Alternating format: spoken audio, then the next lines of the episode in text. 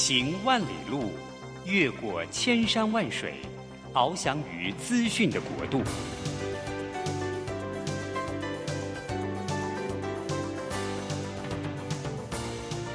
以全方位的视野，飞向更高更远的目标。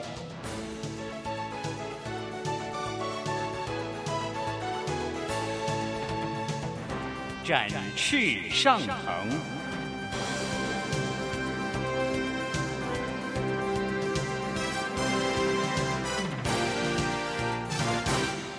职场轻松学，本节目是由世界级电动巴士制造整合营运商唐荣车辆科技独家赞助播出。驱动绿能运输，实践低碳环境，唐荣车辆科技与您共创美好生活。这工作不是我的专业，我之前没有做过啊。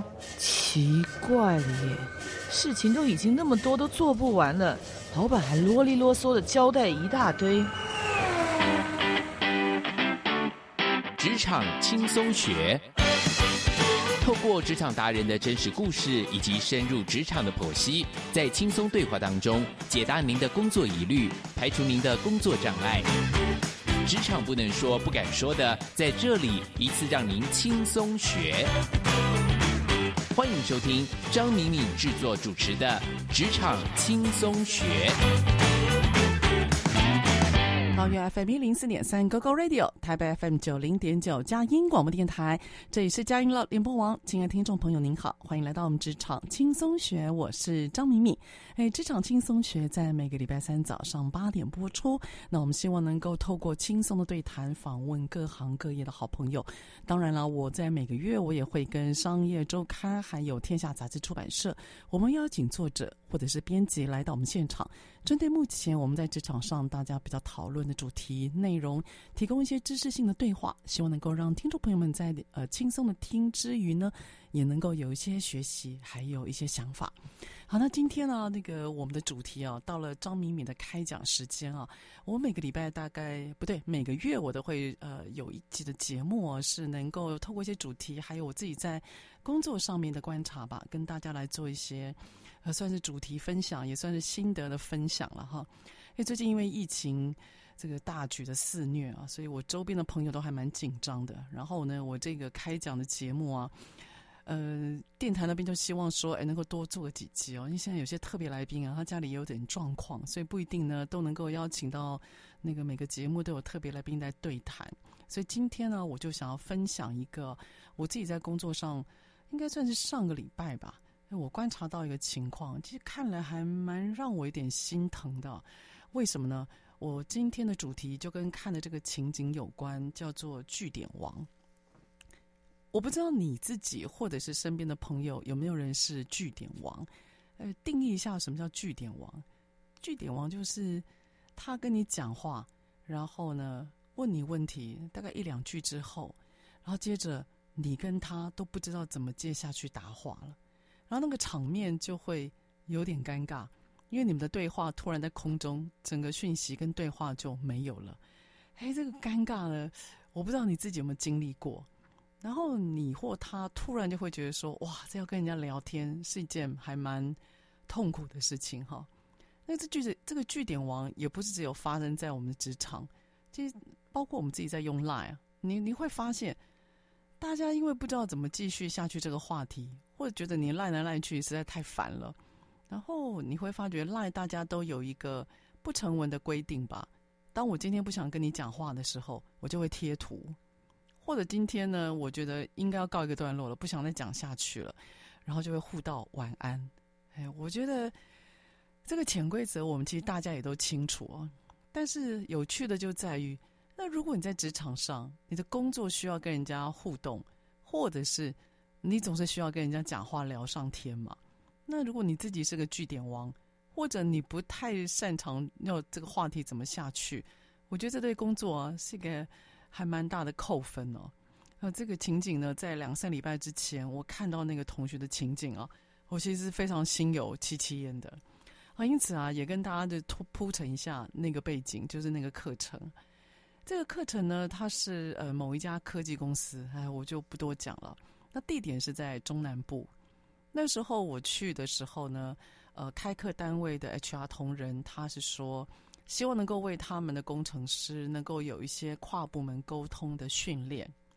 这个我每次听到跨部门沟通，我都觉得头很大，是因为要不要跨部门沟通，其实会跟公司的组织文化，还有老板有没有在鼓励这件事情，其实是有关的。再来，如果一个人工作很忙，诶，有人请我帮忙，或我请别人帮忙，其实大家都有压力。所以跨部门沟通，它牵扯的事情非常多，不是只有说这个人他要不要沟通而已。但不管如何，因为我我自己是教沟通的老师嘛，那老师听到学生有状况，总是不忍心呢、啊，所以我就接下了这个案子。哎，接下这案子就有趣了。当我抵达现场，我看到现场那个学员名单呢、啊，十个里面有九点九个，全部都是工程师，全部都是。那这些工程师呢，他们平均年龄大概是二十八到三十三岁，所以你推敲一下嘛，他们呃毕业之后工作大概是三到五年的工作时间，好，所以三到五年这也算是应该有点资历了吧，哈。那他们全部都不是主管，啊，全部都是工程师这个抬头，所以呢，你就看现场包括年纪啦、年资啦，还有工作的内容，其实大家都还蛮一致的。所以也可以预见，如果有状况，那就是全部有状况哈。这个就是你可以大概推敲一下。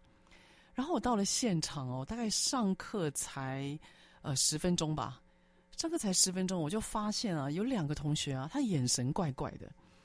各位，我要跟您讲一下，如果您的公司啊，那个有请外面的老师到您公司这边来上课，您不要觉得坐在最后面或最旁边，好像台上的老师就看不到。其实台下的你们在做什么？眼神在干嘛？有没有在动手机？然后有没有无聊到那个把讲义里面的空白啊，把它涂满？这个其实我们在台上的人都是看得一清二楚的。那当然我也不例外。所以我看到那两个学员，他的眼睛在干嘛呢？有一个学员呢、哦，他的眼睛一直没有办法往上抬起来，然后看我。你你会感觉好像他的眼神有个千斤重，他一直盯着桌面上的一个角落。然后一直盯着。那当我在讲到一些转折或者是比较有点的时候，你可以看到他眼神也没有任何的闪烁或任何的移动。就如果你今天要不是站在现场，你会以为那个同学他的画面是一个定格，你知道吗？他就没有在动。那我就想说，哎，他到底怎么啦？他还好吗？所以我就开始那个人就引起我的注意。然后那一组他坐在，比如说他坐在第三组，然后隔壁组的第四组，就是他的隔壁组的位置。也有一个同学，他在听我上课的时候啊，他那个眼神哈、就一直左在左右一直飘来飘去。他从桌子的左边看到桌子的右边，再从桌子的右边看到桌子的左边，他飘来飘去，飘来飘去。那因为很有规律的在动，所以我假设他正在接收讯息。各位，通常这种眼神啊，它都是一种我们讲 processing 的动作，他正在过滤跟消化那个讯息。所以我想，哦，他有在听。可是蛮有趣的，就是一样的。当我讲到一些点的时候啊，他眼神也不会抬起来，他也不会好奇，他没有兴奋，或也没有那种亮丽的眼神。就你可以感觉他整个精神都是在同学们的平均水准以下的。呃，简单而言，狼森森坐在那边，正在推敲他听到的事情，然后正在质疑到底要不要相信。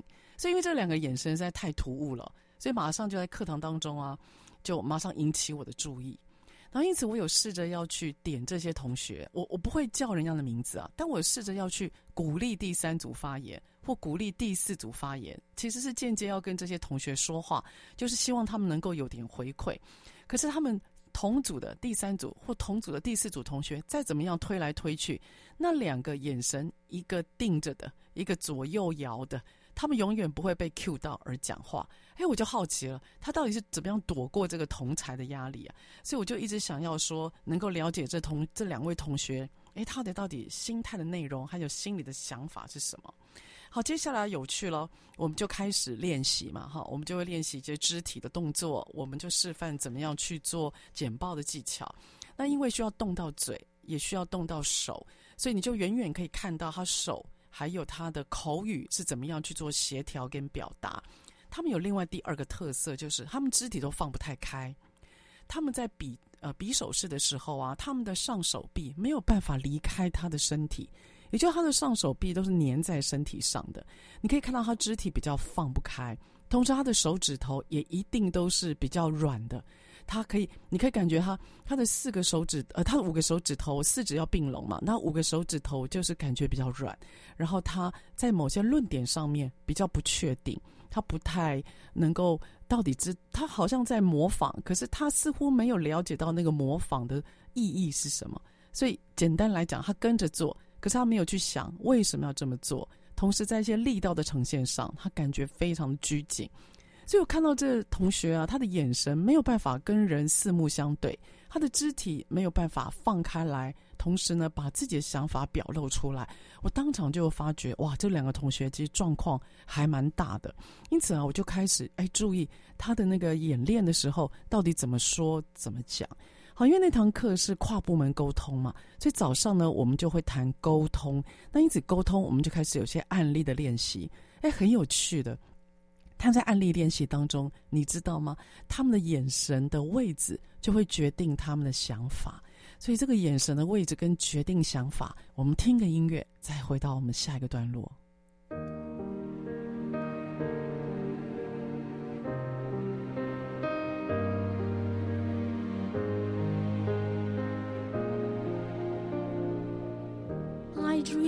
Dreaming time gone by. When hope was high and life worth living I dreamed that love would never die. I prayed that God would be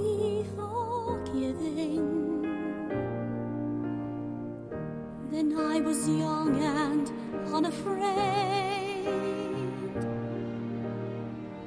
When dreams were made and used and wasted.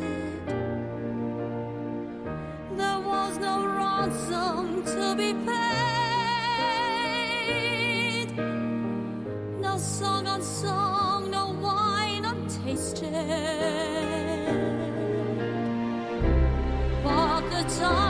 Come at night with a voice as soft as thunder as they tear your hopes apart and they turn your dream to shame.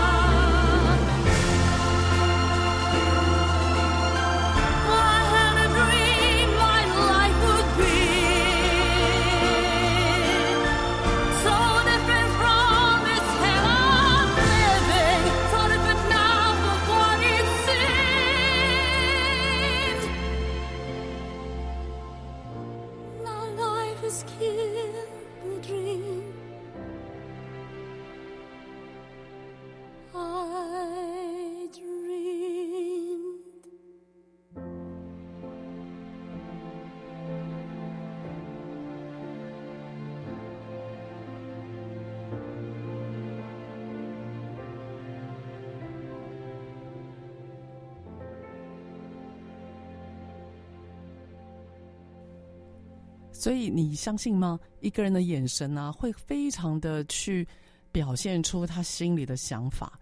前一个段落呢，有跟大家提，我发觉有两个在课堂当中的同学，他的眼神一个是盯着桌面的，然后一个是眼神来回在那边 processing，他是在思考，在晃动的。然后呢，我在演练的过程当中啊，我就刻意走到他们两个的旁边，然后我听到啊，他们两个在说话的时候啊。分别有不同的特色，就是，呃，盯着桌，呃，就眼神盯着桌上的那个同学哈，他会这样子讲，他就是呢，他会问对方，因为是沟通嘛，他问对方，好，他说：“请问你是不是觉得支援活动会让你觉得工作上有负担？”然后跟他演练同学说：“呃，是。”然后接下来那个眼神盯着桌上那同学问第二句：“你是不是觉得礼拜六日支援活动是因为你家里有事，所以你不方便过来？”然后演练的同学说：“是。”然后接下来演练就结束了。哎，各位就结束了。就是因为他那个题目是在做提问的练习嘛，那其实提问有很多层次。那他刚讲的是不是，就是在我们提问里面，它叫做封闭式的问题 （closed-end questions）。封闭式问题，那你就知道答案只有是或不是嘛。那这位同学很有趣，他听到对方讲就是拒绝他了之后，他就没办法再下去了。各位，如果你是他。或不要讲你是他，如果你是听到这段对话，你应该忍不住会想要帮他吧？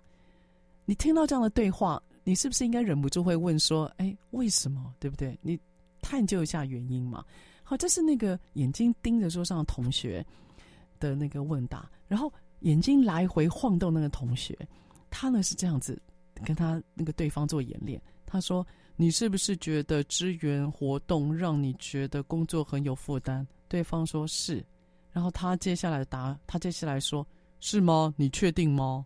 然后接下来呢那个同学一样问第二句：“你是不是觉得因为家里有事，所以礼拜六日没有办法来支援活动吗？”对方说是。然后那个接下来同学问：“你确定吗？”他就高度的怀疑论，他问对方：“你确定吗？”那各位你可以想见，那对方听到会有什么感觉？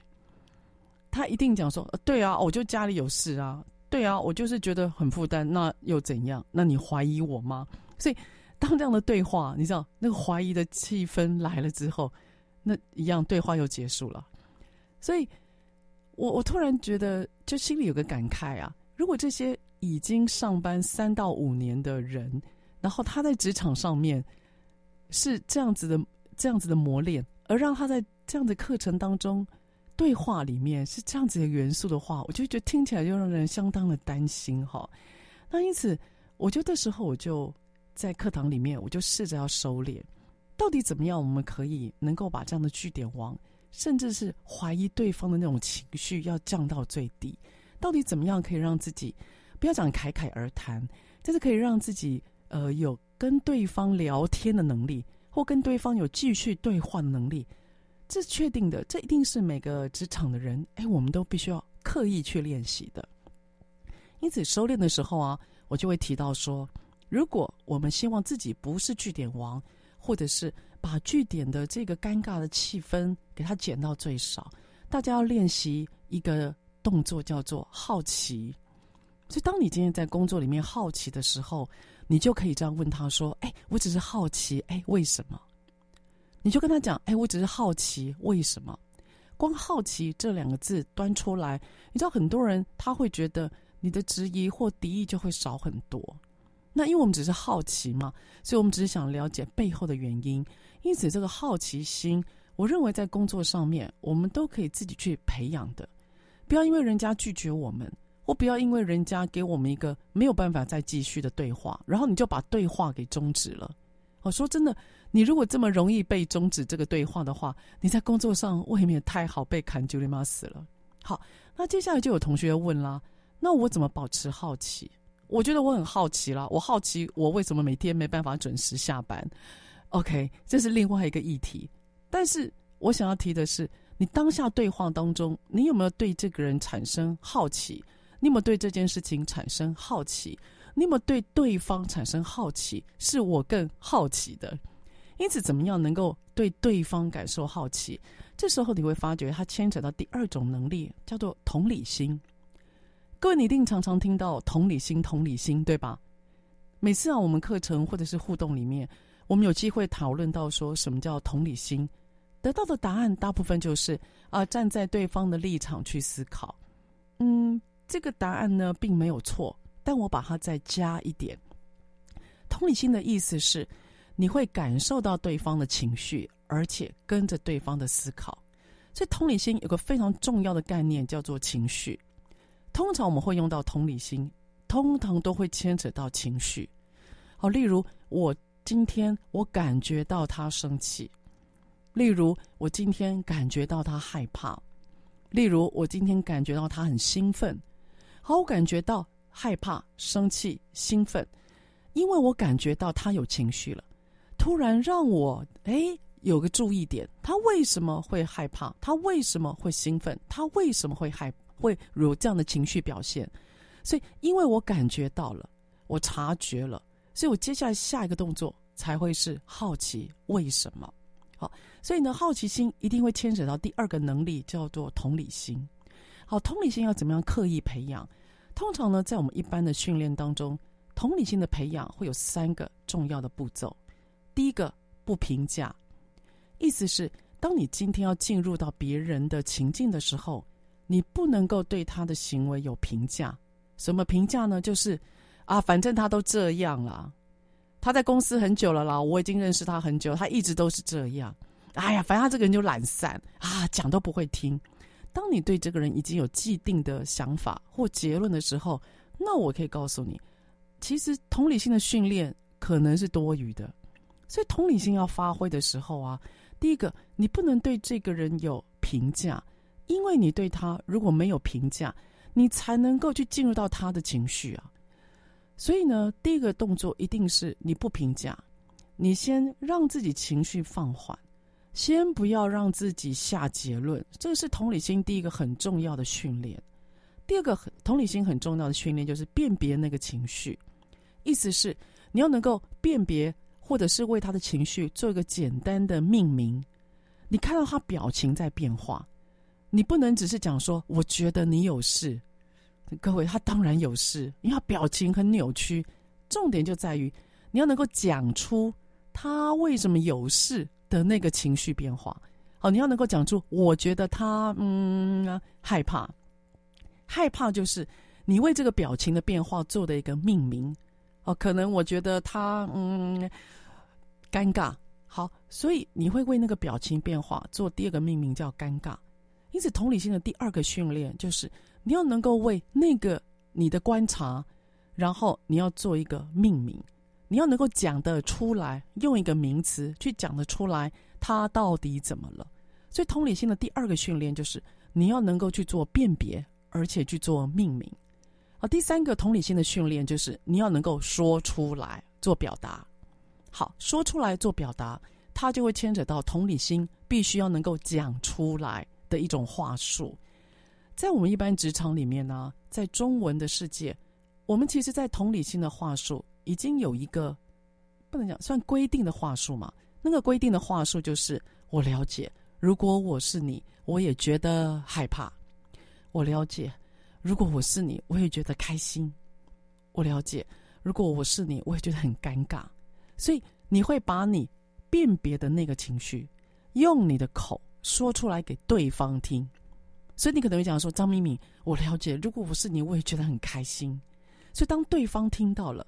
张敏敏听到了，她心里有什么感觉？他会想啊，你懂我哎，所以当那种同理心的共鸣一出来的时候，双方就可以开始进入对话了。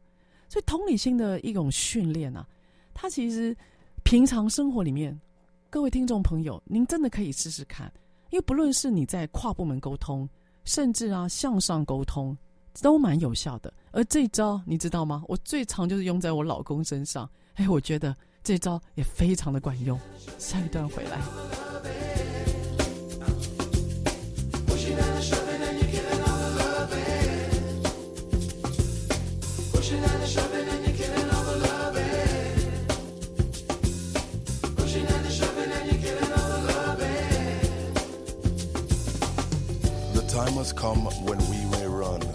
Mills to mills in search for a thing we call fun. So we've got to get it on to live long, to grow strong, so we can truly belong. To race or equal, the creator will never need a sequel. So we ask you all to join us in a universal prayer, in a universal prayer. Prince of Peace, won't you hear my plea? Ring your bells of peace.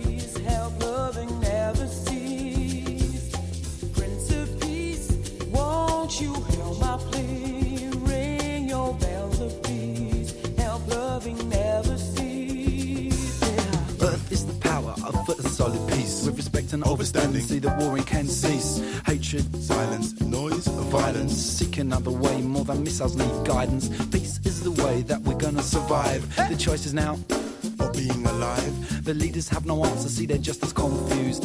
Rapping in the rhythm, but the Amplifier for them to get higher. Become my own producer instead of just a buyer. I call a grand nation. A meeting of the people. Well, if it don't drop, well then we call a sequel. Thoughts rain down, so I make a compilation. It's a universal label and it's used for this occasion. You say we're dreamers, We're not the only one. I'd rather have a dream than a nightmare to come.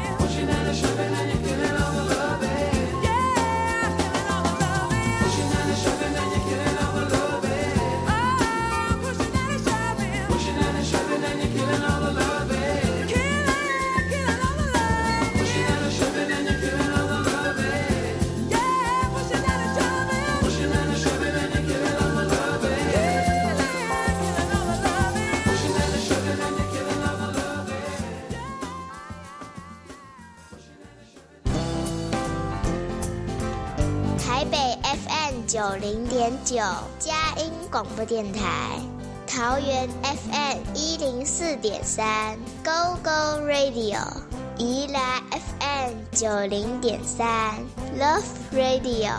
这里是佳音 Love 联播网，精彩节目，欢迎继续收听。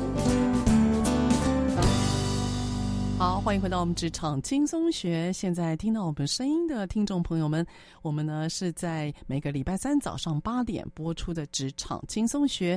您可以定频您的收音机，桃园是 FM 一零四点三 Go Go Radio，台北是 FM 九零点九佳音广播电台。当然，你也可以下载佳音乐联播网的 APP，或者上网搜寻 Go Go Radio。我们播出之后的节目都可以在 APP 上面随选随听哦。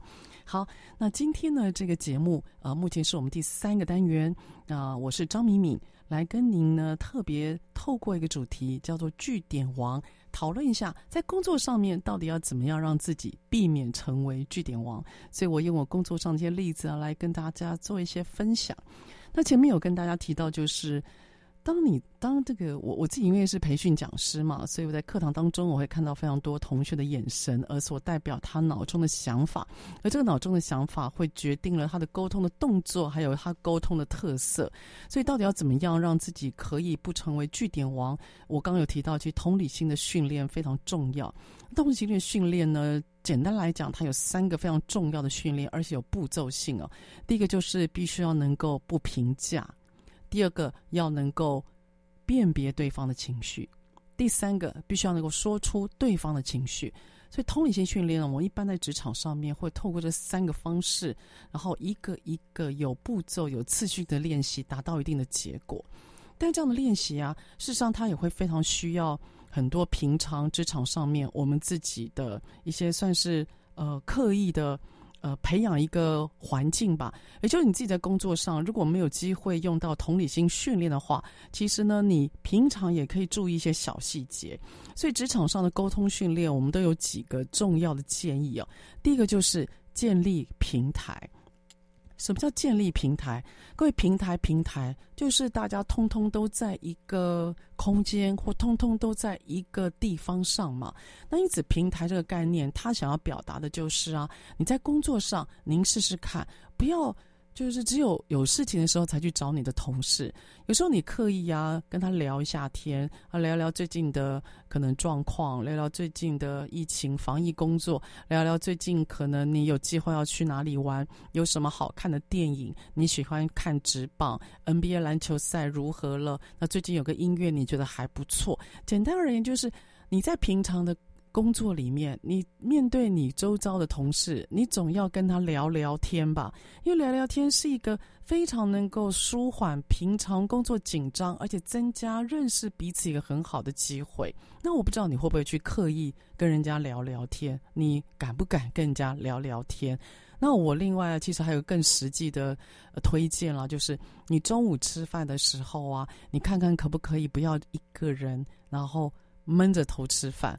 或者是在电脑前面吃饭。我以前在上班的时候，我会规定每个礼拜一定要两天，然后跟同事们吃饭。所以虽然我带便当，可是我还是会呃有两天，然后把便当蒸着或者是微波好之后，我会带出去跟同事吃饭。为什么？因为聊天是一个了解公司最近怎么样的一个很重要的管道啊。那里面我不知道你会不会碰到，但会有些小道消息嘛。它会增加你对于公司目前环境的理解，然后也可以让你对于工作上面可以怎么样调整自己的动作会更敏感吧。所以我觉得刻意建立平台是第一个。我鼓励大家，总是中午要跟同事吃个饭，哦，聊一聊，总是有帮助的。那第二个就是啊，我觉得在工作上面要非常尊注意礼节这件事。我觉得现在蛮多，嗯，就年轻世代在礼节这件事情照顾的比较少。当然，可能希望彼此不要有太多的层级关系，但是我觉得，不管您是资深或资浅，我们对人都要有礼节。所谓礼节，我不是讲礼貌而已哦，而是一种礼节。当你知道今天，呃，他在忙，所以你必须要很客气的去询问他说：“请问现在有空吗？方便我跟您聊个十五分钟吗？”你要去询问对方，这叫礼节的呈现。再来就是，当你讲完话之后，你要做一个复述确认。你跟对方讲说，所以我们今天的整个重点有三个，一二三，这样对吗？所以礼节的第二个呈现就是，你要能够复述确认你今天跟他讲的重点，否则你拉了半天，你花了人家时间，他也不知道接下来到底重点是哪一个。好，第三个所谓的礼节就是你必须要询问他，那接下来可以怎么做？所以你要询问他的意见想法，而不是指指点点叫人家来帮我们。所以我觉得跨部门沟通的那个礼节，你必须要能够很客气的去尊重他的工作的时间。再来，你要让他觉得这个说话是有重点的。最后，你要让他知道我们接下来怎么做，而不去浪费这样的对谈或者是聊跟拉。我觉得那个就会有点可惜了。好，第三个能够平常啊，如果可以的话，你可以试试看，在沟通的时候啊，你让他了解你的在意的点，也就是你今天会尊重他在公司里面的位置。好，假设他今天是协理，那你会尊重他是协理，但是你不要觉得害怕，就你会尊重他是协理，然后你会站在他协理的高度去帮他想。如果然后或者是你今天尊重他是经理。好，我没有要你去害怕经理，可是你要试着站在经理的高度去帮他想。所以，当你现在平常沟通的时候，你可以呢帮他想，他接下来可以做什么，帮他顾及到他所顾虑的，我们就会说，这在职场上面是一个很棒的礼节呈现。好，再来有关于所谓的礼节，最重要最重要的呈现，其实每个人都做得到啊，就是倾听。很多人就会说，请听哦，我用耳朵听。错，请听要用耳，要用眼睛听。当你今天在听人家说话的时候，请各位你一定要忍耐，你一定要用眼睛对上他。我没有要你一直讲赢呢，我没有要你一直看着盯着对方，可当人家在讲话的时候，你总是希望对方能够尊重我们说话的人嘛。所以那种尊重，平常就可以做得到。因此，你试试看，这个完全不花钱，完全就是在你自己愿不愿意去做而已。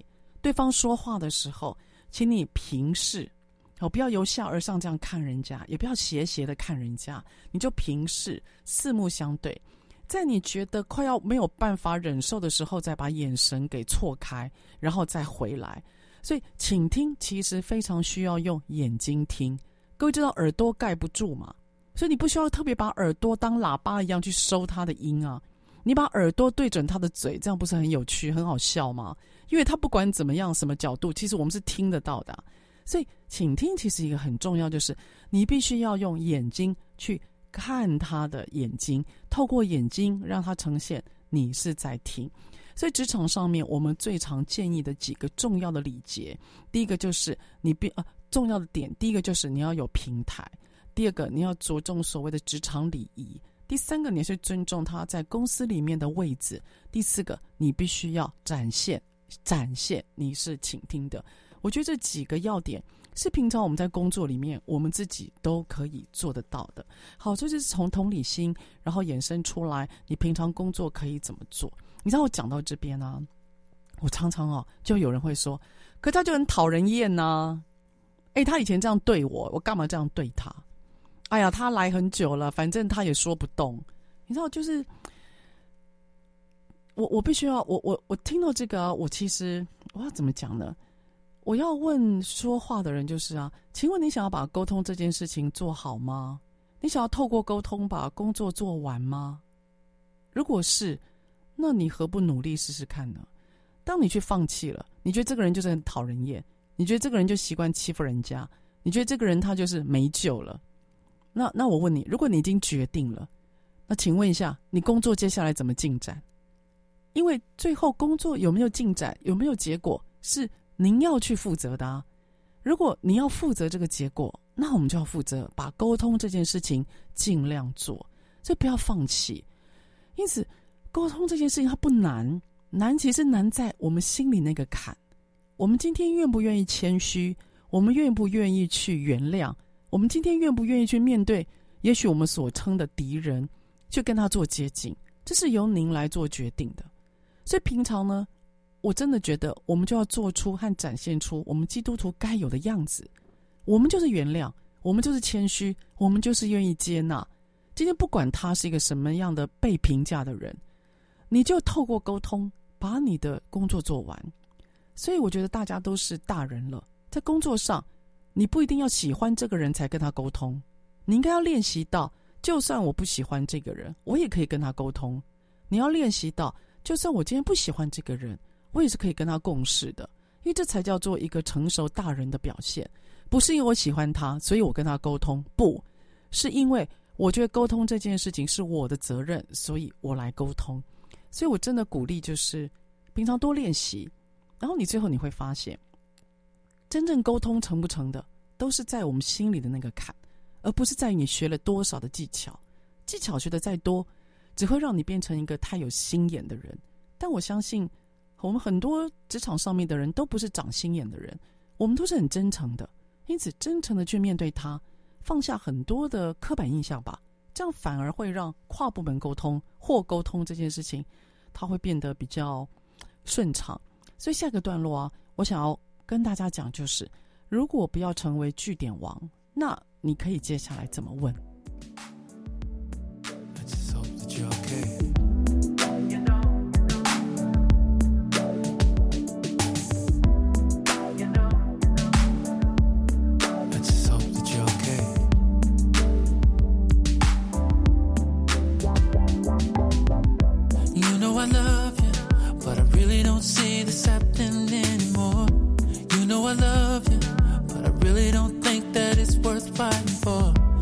Although I love you, there's something I need to say.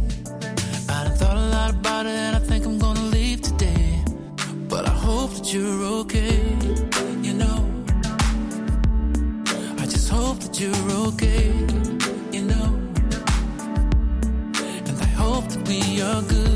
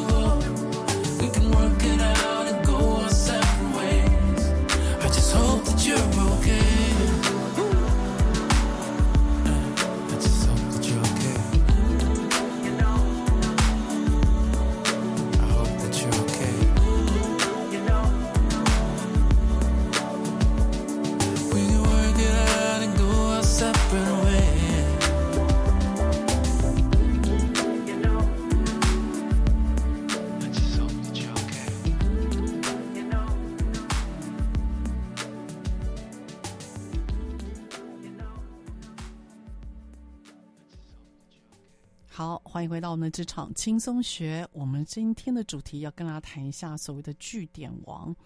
那到底要怎么样能够让自己不变成句点王，或者是可以鼓励对方可以说更多，让整个对话会比较热络？我不知道各位希不希望你的对话会变得比较热络或精彩？因为有时候呢，我们在跟人说话的时候，我们真的会找不到话题，或者说我们今天可能听的时候，我们会接下来不知道怎么样问。所以以下呢，我们自己在呃培训或者是我们日常生活当中，我觉得几个可以去引发话题，让整个对话更精彩的方法。那我整理出了五个，各位可以听听看哈。第一个就是啊，你可以直接的跟对方要一些资讯，也叫做直接说明。他的意思就是，哎，我发觉。你刚刚是要想要跟我讲说你去日本旅游，然后呢，你觉得每次都会有一些你很难忘的回忆是吗？你可以告诉我更多吗？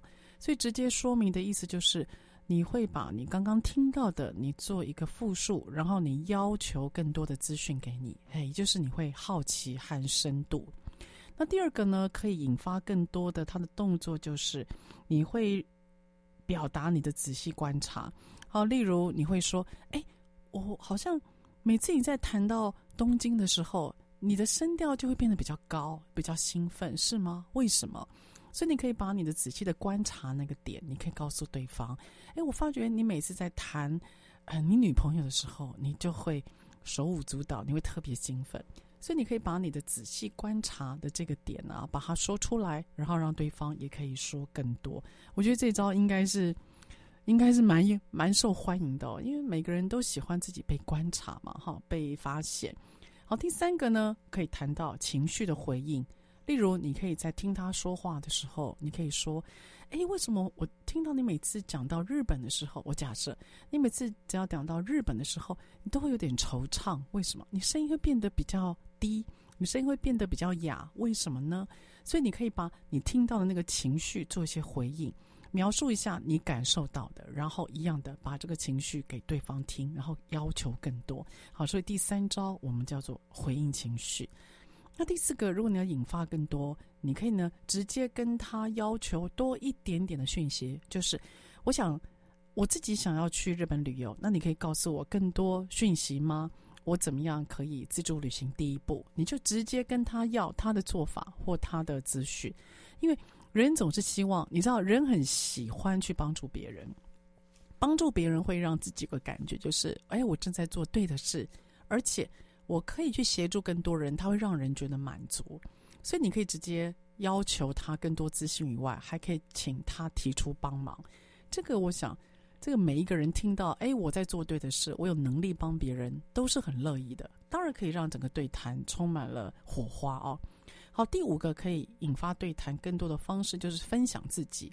那你可以告诉对方，哎，真的耶，自助旅行我也很喜欢，只不过我不是去日本，我去的是，呃，我去的是去，呃，可能美国。那我去美国自助旅行，我做发生了什么事？哎，我也是。所以分享自己也是一个可以引发对话更热烈的一种方式。所以在我们的一般职场里面呢，如果你不想当据点王，我觉得最核心的就是你要展现你的好奇心，而让对话更丰富的五种方法，我们刚刚所提到的，例如第一个直接说明，第二个仔细观察，第三个回应情绪，第四个要求对方协助说更多，第五个分享自己的经验。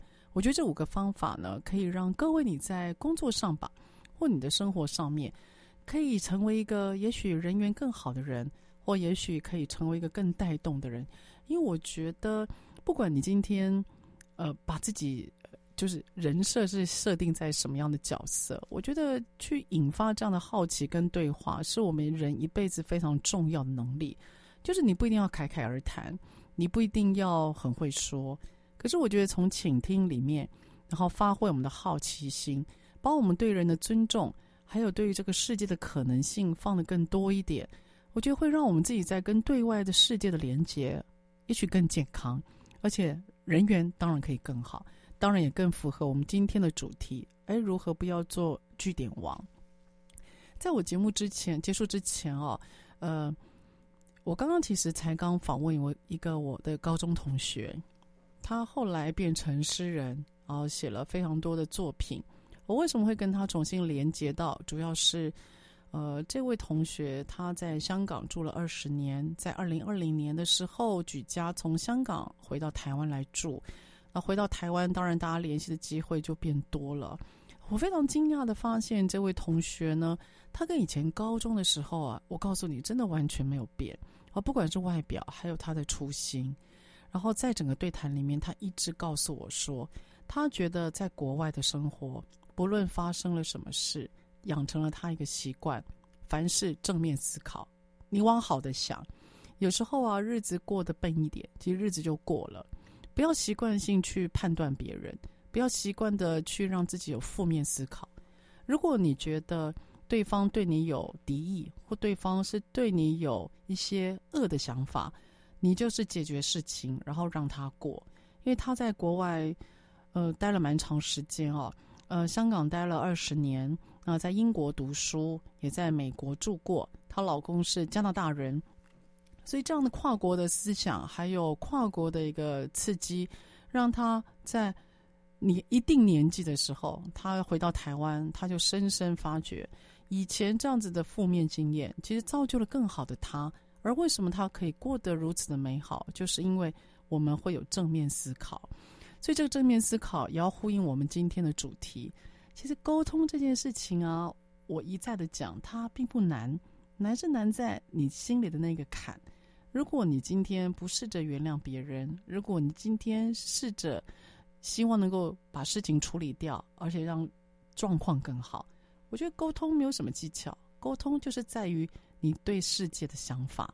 而当然，每个人对世界的想法如此不同，但我鼓励您，如果我们想要做到沟通，就由我们自己开始。你不要管别人做什么，说真的，你也管不到。你能够控制什么呢？你能够控制就是你的脑、你的嘴，还有你眼睛所看到的世界。好，所以我们今天这个主题呢，呼应一下，哎，这两个礼拜前我所看到那眼神所透露出来的诡异，还有他一直是个句点王，沟通上面似乎得到了阻碍。那我也告诉您，沟通这件事情有几个需要注意的地方。包括职场上的礼仪礼节，还有包括我们如何去建立平台，当然也提供大家在沟通上面，你怎么样可以让对谈更热络，而让自己努力不要成为据点王。好，所以我们今天的节目到此告一个段落了。我亲爱的朋友们，大家保持健康，然后我们下礼拜三空中再见了，拜拜。职场轻松学。本节目是由世界级电动巴士制造整合营运商唐荣车辆科技独家赞助播出。创新发展，主动参与，激励向上。唐荣车辆科技与您迎向美好未来。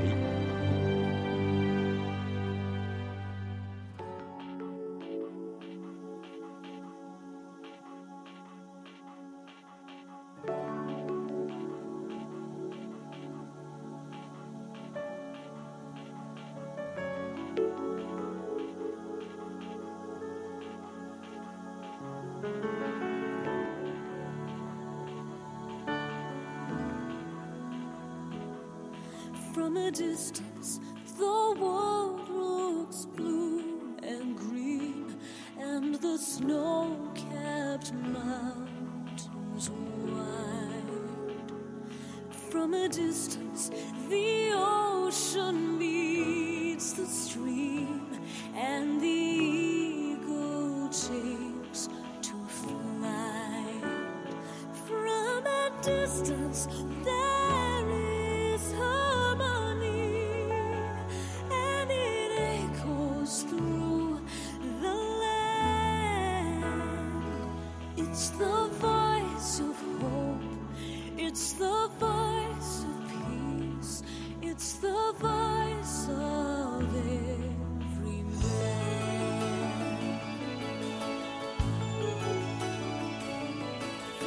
distance,